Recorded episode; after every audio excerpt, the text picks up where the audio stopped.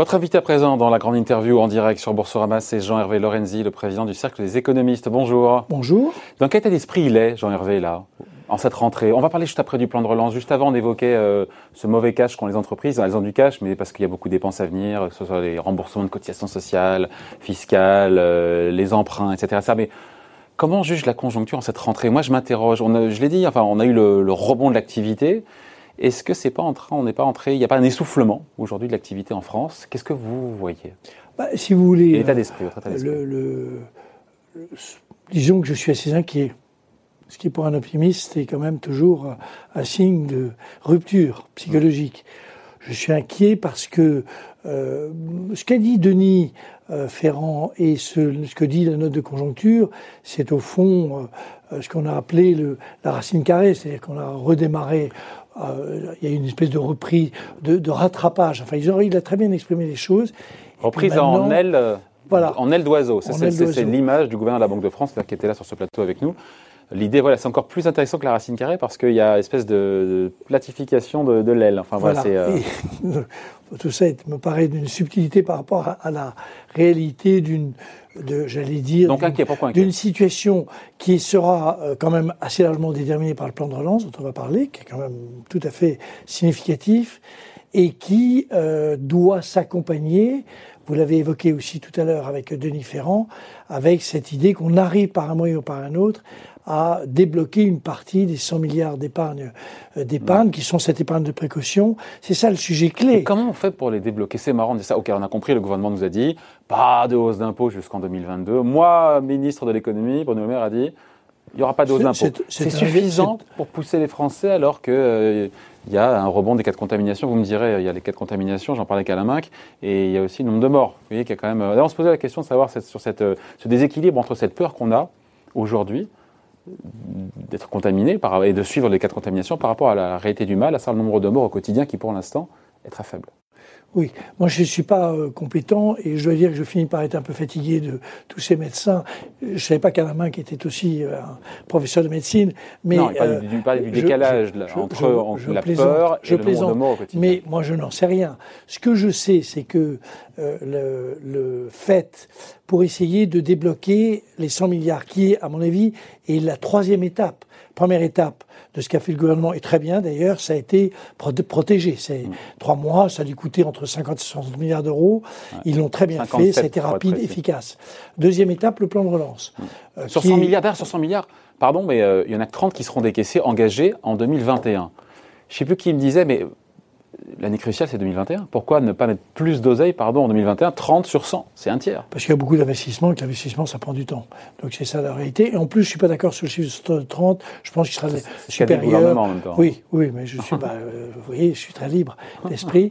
Et, et, donc, je suis, je pense que ce sera heureusement un peu supérieur à ça. Et puis il y a, ça c'est la deuxième étape, et objectivement, les Français sont assez pour, ça compte beaucoup, l'adhésion des Français dans cette opération euh, de, de, crédibilité du plan de relance. Et puis il y a la troisième étape, qui j'espère va venir. Mais, mais il va trop vite, une seconde, juste, Jean Hervé, sur euh, rendre aux Français insuffler de la confiance et les pousser à dépenser ces 100 milliards d'euros. C'est autant que le plan de relance qu'ils ont mis de côté. Comprenez, vous avez vu qu'il y a des, il y a quand même des, un chômage qui a augmenté, euh, nombre, euh, voilà. Alors, alors, alors, alors, alors, alors. Au-delà de dire on n'augmente pas les impôts pendant deux ans. Comment est-ce qu'on fait? D'abord, on a un discours de confiance. Il est clair d'ailleurs qu'à un moment, il faudra mettre un peu la pédale douce sur l'aspect sanitaire parce que c'est pas comme ça que il faut il faut maintenir la rigueur comme on va le faire d'ailleurs aux rencontres d'Aix à la fin de la semaine. On est très très sérieux. On en parle après. mais on va pas vivre. Il faut aussi un tout petit peu. Il faut trouver un équilibre. Deuxième sujet, il ne vous a pas échappé qu'il manque dans le euh, dans ce plan euh, qui est bien fait, hein, je ne suis pas en train de le critiquer, mais il a des manques, comme toute chose humaine, il manque une affaire de logement. Et que euh, c'est un sujet sur lequel euh, on voit bien qu'on peut relancer de manière assez rapide l'utilisation de l'épargne des gens. ça n'est pas dans le plan. Et vous savez que cette année, au-delà même du Covid, on est sur un train de, de, production de logements neufs qui est extrêmement faible, correspond absolument pas à ce dont les Français ont besoin. Donc, je, je supplie. C'est un angle mort, c'est délibéré de la part du gouvernement de Je pense que c'est un, je sais pas si c'est un angle mort. J'aime bien cette expression. C'est un angle mort pour le président de la République. Depuis le début, il pense que c'est de la rente. Il y a un petit problème sur le sujet du logement. Et, et euh, on n'arrive pas le, le fait qu'il n'y ait pas grand-chose, ça que on ne fait pas grand-chose sur le logement. Dans, dans, le plan de relance, le fait qu'il n'y ait pas grand-chose ou rien, pour vous, c'est une Il n'y a rien depuis. Euh, c'est pas, c'est pas. Il y, a rien en logement depuis euh, trois ans. On n'arrive pas à faire décoller. On a besoin de 500 000 logements par an. Donc il faut trouver toutes les modalités, le prix de, vous savez, on connaît tout, le prix du foncier, le fait qu'on booste un peu les maires qui euh, tiennent tellement à leur équilibre politique, le fait qu'on on commence à essayer de construire, euh, j'allais dire de manière un peu moins chère, enfin, etc., etc., etc. Il y a toute une série de mesures qui sont fondamentales, qui ne sont pas prises. Donc ça, c'est ça, premier aspect. Deuxième aspect, il faut euh, peut-être s'inspirer de ce qui a été fait de manière assez habile sur le véhicule électrique. Ça a bien marché. D'ailleurs, un peu de boost. En termes de primes En peu de primes. Il faut peut-être. Mais tout ça, ça va venir. J'espère que ça va venir. Moi, 200 000, les 200 000 primes ont été consommées, ont été utilisées. Il n'y en a plus déjà. Ça. On, est revenu au, on est revenu au stade d'avant où c'est moins généreux? Voilà. Mais, euh, voilà. Euh, mais regardez, il y a une entreprise. Je, suis, je tiens à préciser je ne suis payé par personne. Et quand je cite le nom d'une entreprise, c'est parce que je trouve que ce qu'ils font ah. est pas mal. Euh, ils ont convaincu Edenred, qui s'occupe du, des, des, du chèque restaurant, des tickets restaurants. Ils ont réussi à faire grimper le montant de prise en charge. Ça veut dire quoi? Ça veut dire que les gens vont plus au restaurant. C'est très insuffisant. Mais cette mécanique qui consiste finalement à donner des coups de pouce dans des consommations diverses et variées, tout à l'heure, Denis Ferrand a indiqué que les services sont absolument dans une situation dramatique. Il est clair qu'il faut trouver des modalités. Donc sur 100 milliards, il n'y en a pas assez qui sont, c'est une des critiques qu'on entend euh, dans des syndicats, en dire que le compte n'y est pas pour euh, la consommation, pour les ménages dans ce plan qui est surtout un plan de, d'investissement et de soutien aux entreprises. Attendez, les critiques sont, ces critiques sont, euh, m'exaspèrent. Premier sujet, euh, qui, de temps en temps, reconnaissent que ce qui a été bien fait dans les, trois, les six derniers mois. Deuxième sujet, ce plan, accepté par une immense majorité des Français, est un plan qui repose sur l'idée qu'il faut à tout prix sauver et développer notre appareil productif tout en faisant un peu de, production euh, pour l'avenir, euh, tout ce qui est dans, l'environnement, etc. Et c'est valorisé par les Français. Moi, je veux bien que les, les gens soient pas contents, mais et 100 milliards, c'est pas si mal que ça. À la main, il disait, euh, à votre place, on aurait pu en mettre beaucoup plus. Oui, oui, Je veux dire, je lui propose, non seulement les professeurs de médecine, mais qu'il mette un peu d'épargne de sa propre épargne dans le dispositif. Non, mais la, BCE est là elle finance. C'était pas l'occasion d'aller encore plus loin et de non, encore plus très... le plan. attendez, c'est déjà géant ce plan qui pas de 100 milliards, qui est, puisque j'enlève les 11 milliards de, de programmes pour les investissements d'avenir qui étaient déjà dans l'affaire. Mais c'est très important. C'est bien calibré, c'est bien réparti. C'est un pari qui, est, qui repose sur plutôt une politique de l'offre. Et je pense, je, je suis convaincu que ce gouvernement que, dont je ne suis pas, euh, je veux dire, obligatoirement euh, euh, admiratif à 100%. Mais je pense que, assez naturellement, non, je veux dire, je suis très indépendant. je pense que on va passer à la phase des 100 milliards d'épargne et je crois que, j'espère qu'on va sortir un plan logement, j'espère qu'on va trouver des méthodes type, je booste notamment dans les services, des activités. L'idée de, j'allais dire, d'augmenter ou d'utiliser des méthodes type chèque restaurant, euh, ticket restaurant, c'est très habile. Et je trouve que ça a relativement bien marché. Euh, donc, on augmente la capacité de finalement d'aller l'utiliser. Et s'il faut en sortir 40 comme ça, c'est comme ça qu'on va y en sortir.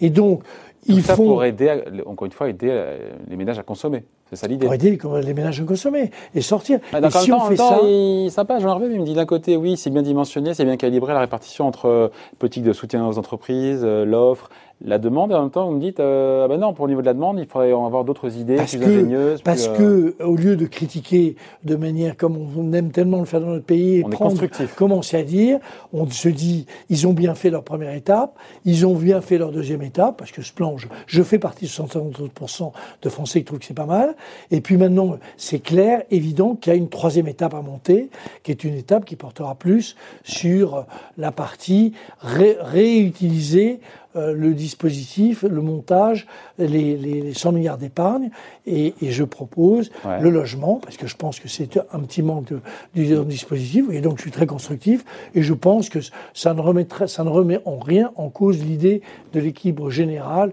et du fait qu'en gros, les 100 milliards, c'est ce qu'il fallait mettre, Peut-être qu'il faut donner un petit coup de boost fiscal, mais on verra bien sur le logement. Il faut, mais le logement, c'est d'abord un problème foncier, c'est un problème de booster ce que fait la Caisse des dépôts euh, en matière de logement intermédiaire. C'est, ils vont faire 40 000 logements, il faut pas en faire 40 000, il faut peut-être doubler. Vous voyez, il faut, on peut le faire intelligemment. C'est pas forcément uniquement une question d'argent, c'est une question d'une politique du logement.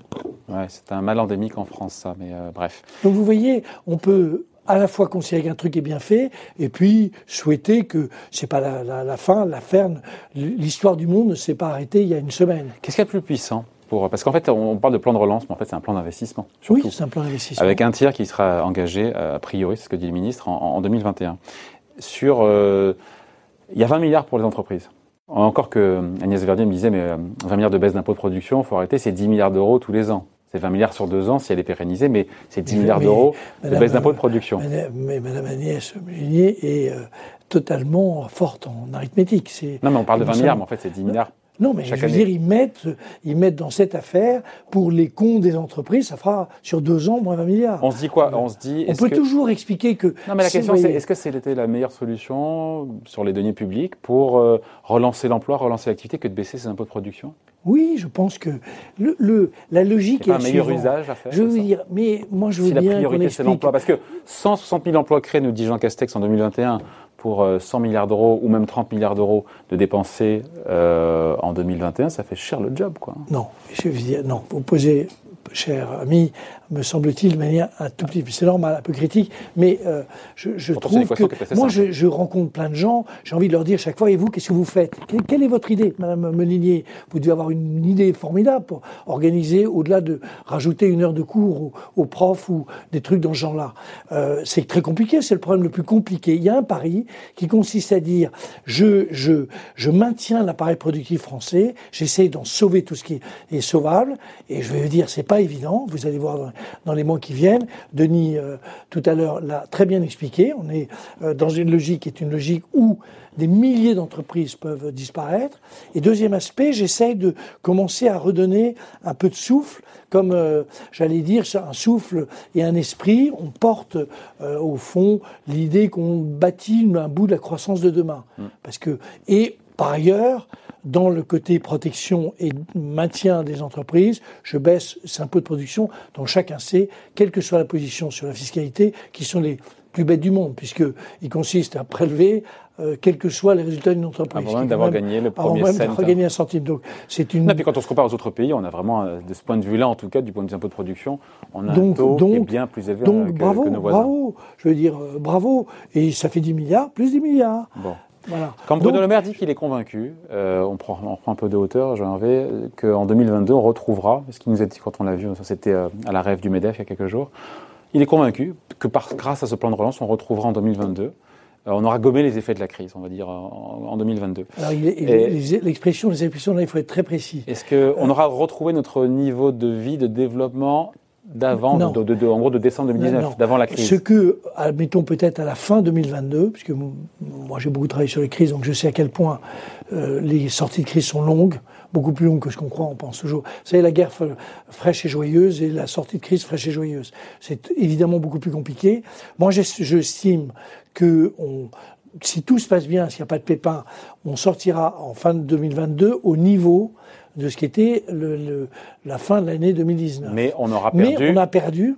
Oh, que bah je suis heureux. on aura perdu, disons, trois points de croissance, si j'admets que on faisait un point de croissance sur, sur ces années-là. Donc, on aura perdu 2020, 2021, 2022, ce qui est non négligeable. Donc, arrêtons de dire on sera, on aura récupéré tout. Non, on sera de toute façon, on aura perdu ce qu'on aurait pu faire si on avait eu une croissance en 2000, 2020, 2021 et 2022. Tous ces sujets euh, feront l'objet de discussions ce week-end aux rencontres économiques d'Aix. Année particulière, il y en a deux cette année. Alors il y avait eu celle euh, à Paris, les rencontres Aix-sur-Seine. Pourquoi remettre le couvert ce week-end? D'ailleurs, on sera présent, notamment évidemment, avec Programmation sera présent. Tout d'abord, l'idée, au fond, d'évaluer. Nous avons fait beaucoup de propositions. Certaines ont été reprises. Et certaines, par exemple, sur la priorité des jeunes, c'est pas mal. C'est l'idée que Je on met le paquet sur les jeunes. On l'avait évoqué ensemble. On l'avait évoqué ensemble. Et Dieu sait si on a 7 milliards d'euros. 7 milliards d'euros. Maintenant, il faut qu'ils précisent bien qu'est-ce qu'ils vont faire, mais c'est pas si mal que. Qu'est-ce qui n'a pas été repris? Qu'est-ce qui n'a pas été repris? Dans, l'histoire des jeunes, on était sur, le service, par exemple, sur le service civil, qui n'est pas une mauvaise idée. Nous nous disions qu'il fallait augmenter de manière assez significative le, la rémunération des gens qui font le service civil et le mettre au niveau du RSA je pense, deuxième aspect, c'est que il faudra peut-être dépasser 7 milliards parce que il va y avoir beaucoup de, de, jeunes qui ne vont pas trouver d'emploi. Je suis très favorable à l'idée qu'on leur donne une année de plus de formation, mais je pense qu'il faut commencer à rémunérer cette année de, formation. Enfin, tout, malheureusement, enfin, il faut former tous ceux qui vont changer de job dans leur vie professionnelle, plus tous ces jeunes, l'appareil éducatif français n'est pas, pas, dimensionné pour faire ça. Pardon, c'est louable votre idée, mais euh, pratiquement, on ne sait pas faire. Hein. Oui, mais je suis convaincu. Si vous voulez, tout ça repose sur l'idée que tout le monde se remonte un peu les manches. Et si on ne se remonte pas les manches, euh, je vais vous dire, s'il n'y a pas une, espèce de volonté collective de sortir de cette situation de, notre pays, il me semble que c'est pas impossible. Mais si on y arrive, si cette volonté n'existe pas, il est clair qu'on va s'enfoncer. Donc, je pars du principe que, euh, au fond, il y a quand même beaucoup de bonne volonté dans cette affaire d'un peu partout. Je suis convaincu que j'allais dire, les différents acteurs sont assez conscients de la gravité de la situation et assez conscients du fait qu'il faut. Et donc pourquoi une deuxième session Alors la deuxième session, c'est on a fait des propositions. On ne reprend pas une des rencontres avec 2000 ou 3000 personnes, mais on ne prend que crise sanitaire oblige 300 personnes qui sont pour partie des chefs d'entreprise, il y en a assez, un assez grand nombre, plus pour partie pas mal d'économistes, pour partie des hommes et femmes de médias du top niveau mondial, vous en faites partie, et, et on va essayer d'évaluer la situation mondiale, européenne et française, donc un diagnostic, on a neuf thèmes qui vont être évoqués, donc il y a un aspect très séminaire dans cette affaire-là. Vous êtes discret sur le nom des participants? Pardon? Vous êtes discret sur le nom des participants. Qui y aura en, grand patron? Je sais pas, il y a euh, Jean-Dominique Sénard, il y a euh, Jean, Jean-Pierre Clamadieu, il y a, oui, il y en a. Enfin, moi, je. Président Safran aussi, qui sera là. Président de Safran, il y aura Ross McInnes, non, il y aura beaucoup de présidents. Il y a le président du BS, euh, Jean-Frédéric Deleuze. Et vous allez avoir dans Augustin Romanet aussi qui sera là-bas. Qui? Augustin Romanet. Augustin Romanet, enfin, tout ça va être. On va interviewer d'ailleurs. J'ai peur d'en oublier, c'est pour ça que je suis si prudent. Et par ailleurs, dans les neuf euh, thèmes. Ce seront, donc la forme sera plus celle d'un séminaire, des interventions d'une vingtaine de minutes, débattues après, comme dans le cas d'un séminaire, mais il y aura euh, Soubi, Monsieur Raymond Soubi, il y aura François Sureau, vous voyez, pour, sur les libertés. Il y aura, alors il y a deux chefs euh, ministres qui donneront le point de vue, Madame Agnès Pannier-Runacher et Madame Borne. Euh, qui, sur les problèmes d'emploi. Vous aurez quelques interventions majeures de membres du service économiste, Christian de Boissieu, Jean Pisani, euh, Jean-Paul Paulin, euh, etc., etc., sur la dette. Non, non, il y aura, ça va être absolument top. Jean-Pierre Clamadieu, ça tombe bien parce qu'on était avec lui, on a les images au MEDEF, c'était juste avant ce raid, je voulais votre position, encore une fois, sans, c'est quand même intéressant, c'est, c'est le feuilleton industriel de cette rentrée, euh, Veolia et Suez, qui maintenant qu'on a eu la réaction officielle dans le Figaro euh, de Bertrand Camus, qu'on avait aussi interviewé euh, au MEDEF, engagé dans une bataille sans merci, hein, là pour le coup, les coups ne sont plus feutrés. le directeur général de Suez qui a jugé l'offre aberrante de, de Veolia et funeste euh, pour la France, vous avez le sentiment que les positions sont aujourd'hui euh, irréconciliables entre les, deux patrons? Vous savez, je suis plus vous, vous n'en êtes, je pas suis bataille boursière. Les trois euh, les trois entreprises que j'adore sont des partenaires des. Ah, donc il ne veut pas dire de conneries, c'est ça Donc je hein. suis. Ma conviction, ah, c'est qu'il a un fil à la patte, Il y a un problème. Non, mais vous voyez, je ne vais pas beaucoup m'engager. Il n'est pas tout le temps critique. Hein. Oui, mais, mais il y a de toute façon un problème de prix, et de toute façon, le prix va évoluer, de mon point de vue. Mais ça a du sens, parce qu'on a vu le gouvernement. Euh, être plutôt favorable? Jean Castex a dit ça a du sens cette opération. on comprend qu'il y a un, feu qui est peut-être pas vert mais qui est orange, orange vert. Ils, sont, ils sont favorables et euh, moi, ce qui m'intéressera, c'est de voir euh, dans les jours qui viennent l'évolution des prix et les réactions par rapport à l'évolution des prix. il mais il, veut pas, il, veut, pas, se mouiller. Non, mais ce, feuilleton, il va. attendez, je mouille, je mouille déjà beaucoup. Je suis en train de vous il dire. Dit, oui, c'est pas ça, il faut surenchérir. Ok, oui, effectivement. Non, non, mais je, je, pense que les situations, les positions évolueront en fonction que le rôle des prix sera très important. L'histoire n'est pas écrite dans cette affaire. L'histoire n'est pas écrite dans, le sens où euh, euh, comment ce, ce Vous avez deux peut, sujets. Peut, se terminer Est-ce qu'on fait euh, un, premier un leader mondial incontesté ou est-ce qu'on fait une concurrence avec deux grands Français? Ce qui est rare dans une industrie d'avoir deux Français qui sont deux leaders mondiaux. Oui, hein. oui. Vous voyez, c'est comme si vous disiez PSA et Renault. Ouais, toute proportion gardée. Hein. toute proportion gardée. Bon, voilà. il n'en dira pas plus, j'ai compris. Hein. Il ne veut pas se mettre à dos, c'est euh, bienfaiteur. Allez, merci d'avoir été avec nous, Jean voilà. Donc, et au week-end, vous allez voir. attendez, je lui dis au revoir. Il se rassoit, il se rassoit. On lui dit au revoir, on fait les choses bien, on est en direct. Donc, Jean-Hervé on rappelle les rencontres économiques Aix-en-Provence. Ce week-end, on y sera évidemment avec une évaluation et avec des conclusions qu'on est en train de rédiger et qui vont être, euh, j'allais dire, constructives. Moi, le, les débats de ceux qui expliquent qu'ils auraient fait autrement, euh, je me dis euh, sûrement, sûrement, sûrement, mais c'est inutile. Et, et, je retiens simplement que pour une fois, une adhésion assez massive des Français, c'est quand même formidable. Voilà, c'était le Sagas, sémillant et volubile, Jean-Hervé Lorenzi, donc président du Cercle des économistes. Invité à la grande interview en direct sur Boursorama. Merci. Ciao. Merci.